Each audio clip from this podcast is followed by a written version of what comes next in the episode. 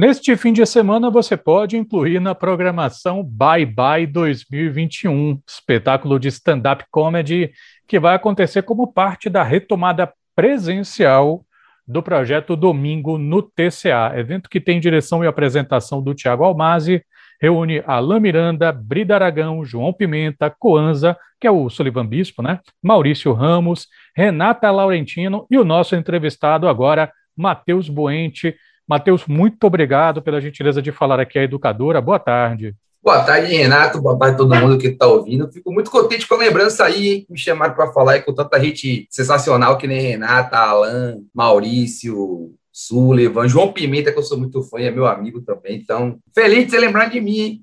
Antes da gente começar, eu vou pedir para a gente ouvir rapidinho uma matéria que Juliana Rodrigues fez com o Tiago. Ele vai falar um pouquinho também sobre o espetáculo. Sete comediantes baianos sobem ao palco do Teatro Castro Alves neste domingo para apresentar o show Bye Bye 2021. Com direção e produção de Tiago Almazi, o stand-up comedy faz parte do projeto Domingo no TCA e leva à sala principal do teatro uma reflexão bem humorada sobre o isolamento social. Tiago Almazi explica que o objetivo do espetáculo é causar identificação com o público a partir das diferentes formas de encarar a pandemia da Covid-19. Curioso é que assim, a gente conseguiu um casting bem diverso, né? Nós temos homens é, héteros, homens gays, homens pretos, mulheres, então tem toda uma, uma série de, de, de, de subjetividades que também passaram cada uma por um processo muito, né, quase traumático na pandemia, né? Então, como foi a pandemia para quem é mulher solo, mãe solo? Quem, como foi a pandemia para quem morou com a família o tempo inteiro? Para como foi para quem morou sozinho? Né? Então, a gente está com essa salada de, de frutas, assim, eu diria, para poder chegar no palco dar essa voz para o público e ali com certeza vão ter muitas pessoas que vão se identificar porque passaram por situações parecidas, né? A intenção do, do Bye Bye 2021 não é em nenhum momento pesar o clima, né? É mais, na verdade, celebrar o fato de chegarmos até aqui. Os ingressos custam um real a inteira e 50 centavos a meia e serão vendidos apenas no dia do show, a partir das nove da manhã, com acesso imediato ao teatro. Segundo Tiago Almazi, o preço popular é um incentivo ao público que, nos últimos anos, recorreu ao humor para manter as interações no contexto virtual. Porque também o stand-up comedy, né? A gente viu diversas linguagens ganharem força na pandemia. A gente viu que o isolamento, né, acabou deixando as pessoas cada vez mais ligadas ao celular, dentro de casa. E muitos desses criadores de conteúdo, eles viram seus vídeos, né, seus memes viralizarem de uma forma que não tinha acontecido antes, né? Então, agora na retomada, é, em outro, eu fiquei mapeando um pouco outros estados e outros lugares, e a procura, a demanda por pessoas de stand-up tem sido muito grande, entendeu? Então, é quase como uma grande é, tentativa mesmo de, de ver como é que o público de Salvador e como é que o público que frequenta o domingo no TCA, que tem seu público já fiel, vai reagir a um show de stand-up que, salvo contrário, é a primeira vez que acontece ali, integrando a programação do domingo no TCA, no palco principal do Teatro Castro Alves. E o Stand-Up Comedy Bye Bye 2021 acontece neste domingo às 11 da manhã na sala principal do TCA, com participação de Alain Miranda, Brida Aragão, João Pimenta, Coanza, Matheus Buente, Maurício Ramos e Renata Laurentino. Juliana Rodrigues para Educador FM. Já entrando um pouquinho aqui, Matheus, na sua participação, que tipo de stand-up 2021 merece? Rapaz, todos. Todos os, os, possíveis, porque foi um ano que aconteceu tudo, né, velho? O stand-up, ele tem muito assim de, de você assistir uma crônica ao vivo. Eu, particularmente, gosto de escrever humor, eu sou muito fã de cronistas, né, de Veríssimo, de Chico Sá, e antes de eu me interessar por stand-up, sempre foram a, literatura que eu mais gostei de ler.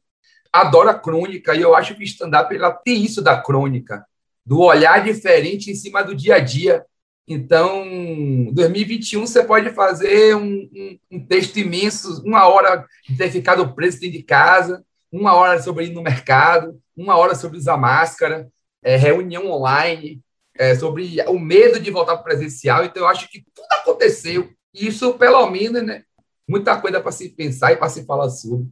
Você sabe, você falou das reuniões online e você, Matheus, que é professor de história, pensei logo nisso, assim, né? Quantos professores tiveram que lidar com tecnologia nesse período, enquanto tiveram que se bater com câmera de aluno que não funciona, tendo que rebolar para dar aula em circunstâncias loucas, e do outro lado, fico imaginando assim, como é que você e outros professores lidaram com a galera que ficou dizendo, ah, professor não trabalhou durante a pandemia a gente enfrentou os ataques, né? E, aliás, ser professor é estar tá sempre tendo sua, sua competência, sua profissão colocada sempre um tanto em dúvida, né?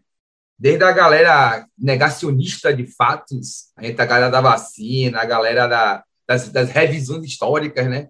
Que agora está na moda escrever livro, até achar editora que lance, para dizer assim: vou lhe ensinar o que o seu professor de história não lhe contou na escola, a conspiração da qual você faz parte, né, é, né, Matheus? Exato, eu e todos os meus colegas nessa grande, nessa grande, sei lá, congresso de historiadores secretos que acontece e ninguém sabe o que é. E de repente o pessoal descobriu esse pessoal que é mega inteligente, né? Então, a gente tem que lidar com tudo isso, né? Quando chega na, na pandemia, eu acho que, primeiro, as pessoas sentiram falta da escola, só que não falta da escola no sentido da escola que educa e sim falta da escola no sentido de onde é que eu vou deixar meu filho. Eu preciso que alguém fique com meu filho, porque eu não dou conta do meu próprio filho.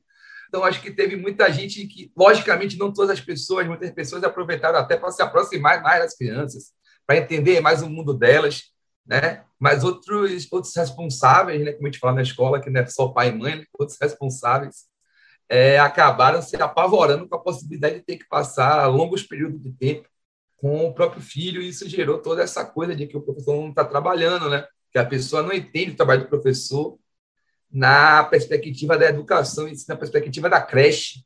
Alguém para passar um tempo com meu filho enquanto eu não quero ou enquanto eu não posso. Né? Então, acho que foi essa, esse foi o problema. Mas agora está voltando, as pessoas estão podendo deixar seus filhos na escola novamente, e de repente né, o professor voltou a trabalhar, por incrível que pareça. Eu queria poder, é, Matheus, é, passar para os ouvintes uma ideia do que é estar na frente de um stand-up do Matheus Boente. E aí, para isso, eu recorri, se você me permite, ao seu canal no YouTube. Você tem uma quantidade muito grande assim de, de material que você publicou, e se eu não me engano, tem muita coisa que você fez no saudoso Porto dos Livros. Ah, sim, sim. Então, eu queria pedir sua permissão para a gente ouvir um trechinho de um desses seus momentos em stand-up. Ah, claro, por favor, saudade do Porto, inclusive. O Matheus aqui nesse vídeo, ele vai falar, falar dicas sobre o Carnaval de Salvador.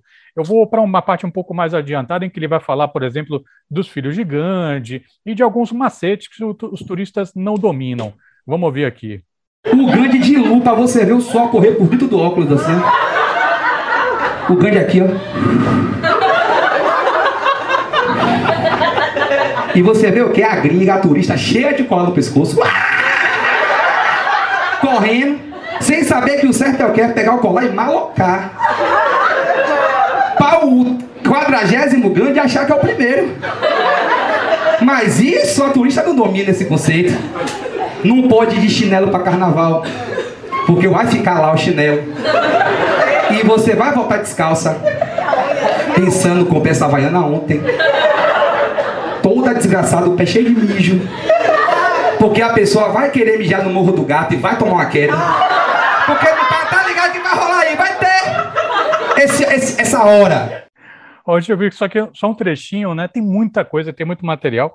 Um dos, dos assuntos que mais tem sido discutidos hoje, Matheus, imagino que você está acompanhando minimamente, é essa discussão do carnaval, né, cara? Assim, se o carnaval vai ou não vai rolar e tal. Você tem uma opinião sobre isso, Matheus? Tenho sim, eu acho que não está no momento de ter carnaval, não. Eu acho que o carnaval é uma coisa muito maior do que tudo que está acontecendo. Acho que durante toda a pandemia a gente acabou caindo, que a gente usa essa educação, né? Que é quando a pessoa cria uma ligação de justificativa entre dois fatos que não se justificam.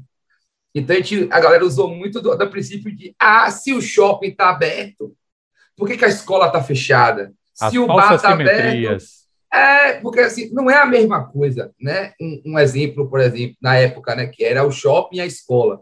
O shopping é opcional. O shopping você não tem obrigatoriedade de ficar X horas lá dentro. Ah, tá muito cheio, vou embora. Ah, não vou comer aqui. Ah, não vou usar o banheiro daqui, né? Você tinha todas essas opções. E na escola não tinha.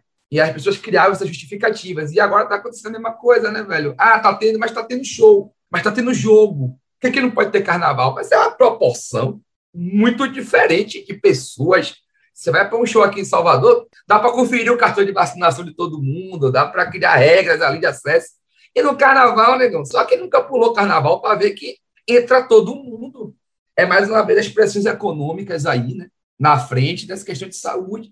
E olha que eu sou alucinado por carnaval, eu adoro carnaval, eu quero muito que tenha um, porque eu vou sempre. Mas eu acho que no momento aí que estamos vivendo, com essa questão de que o governo não cuida das fronteiras, os turistas vêm para cá, entram de qualquer jeito, não se tem quarentena para turista, não se tem barreiras sanitárias suficientes, eu acho que é muito perigoso. A gente está conversando com o Matheus Moente, ele que é professor de história também, mas a gente está conversando sobretudo com o humorista, né, Matheus Boente, que está participando da próxima edição do Domingo no TCA, vai participar do, de um espetáculo de stand-up Bye Bye 2021. Como eu queria explorar um pouquinho mais essa sua ligação, né, com o fato de você ser professor da área de história. Eu não conhecia, cara. Eu vi as lives que você fala sobre história, né?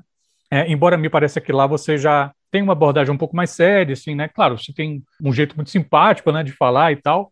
Obrigado. Mas, mas é, mas, mas você procura, assim, não, isso aqui é história mesmo. Estou falando de uma forma descontraída, mas é história. O que me lembrou, assim, me lembrou um pouco, né, o Laurentino Gomes com aqueles aqueles livros dele, né, começando por 1808 e tal.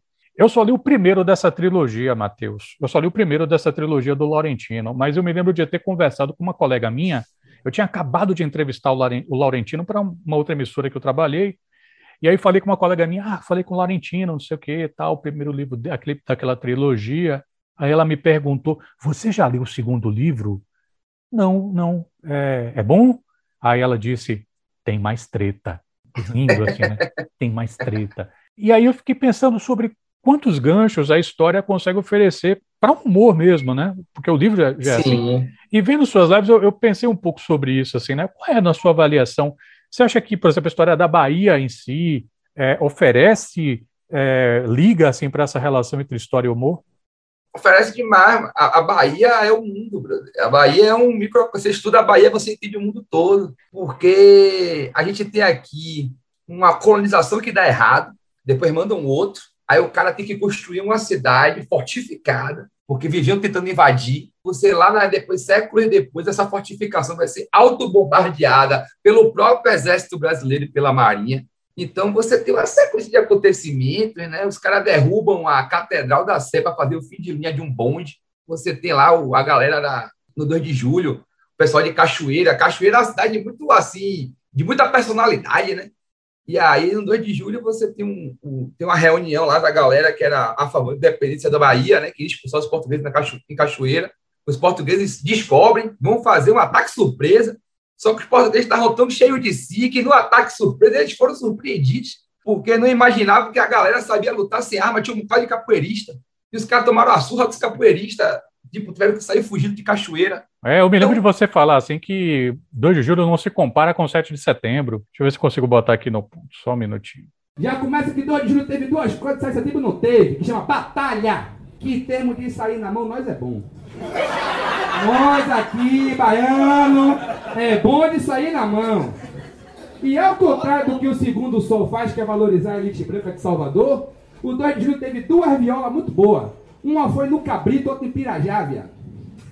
E você tá ligado que se fechar um pau em São João do Cabrito, ou, ou no fim de linha de Pirajá, só fica quem é luva.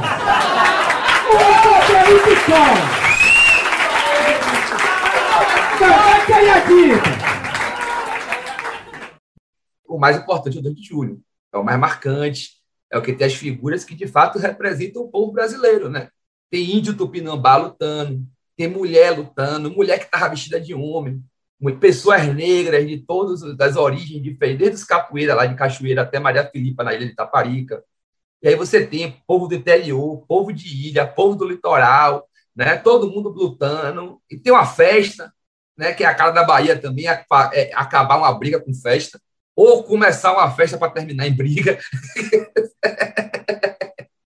Então, eu acho que tudo isso é muito a cara do Brasil, a cara do Nordeste, velho. Acho que não tem como a gente. A gente precisa valorizar mais esses acontecimentos. E falar de história com bom humor, falar de história de uma maneira acessível, faz com que as pessoas conheçam essas, esses acontecimentos de uma forma lúdica.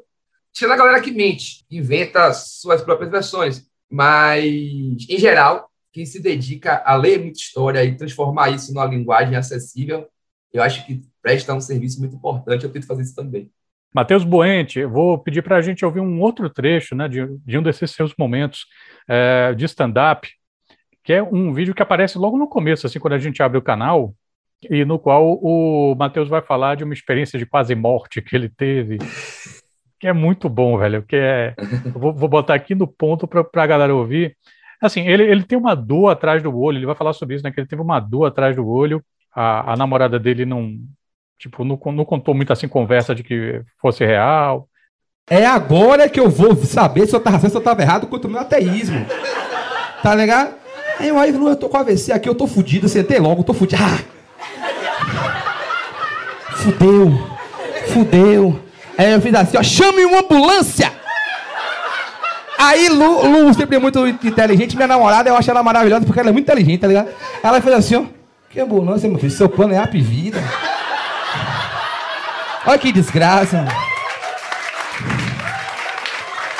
Inclusive, inclusive se você tem plano na vida, cancele. E até o final desse vídeo eu vou provar isso. Aí ela, o que aconteceu? Aí passa é a vida, então chama o Uber. Eu olhei, que é mais, é mais ligeiro que a SAMU, né? Aí. Aí, beleza, que fudido, o olho aqui doendo. Minha nega botou uma roupa assim comportada, que ela gosta de brigar. Ela botou logo uma calça de malhação, uma camiseta que ela fez.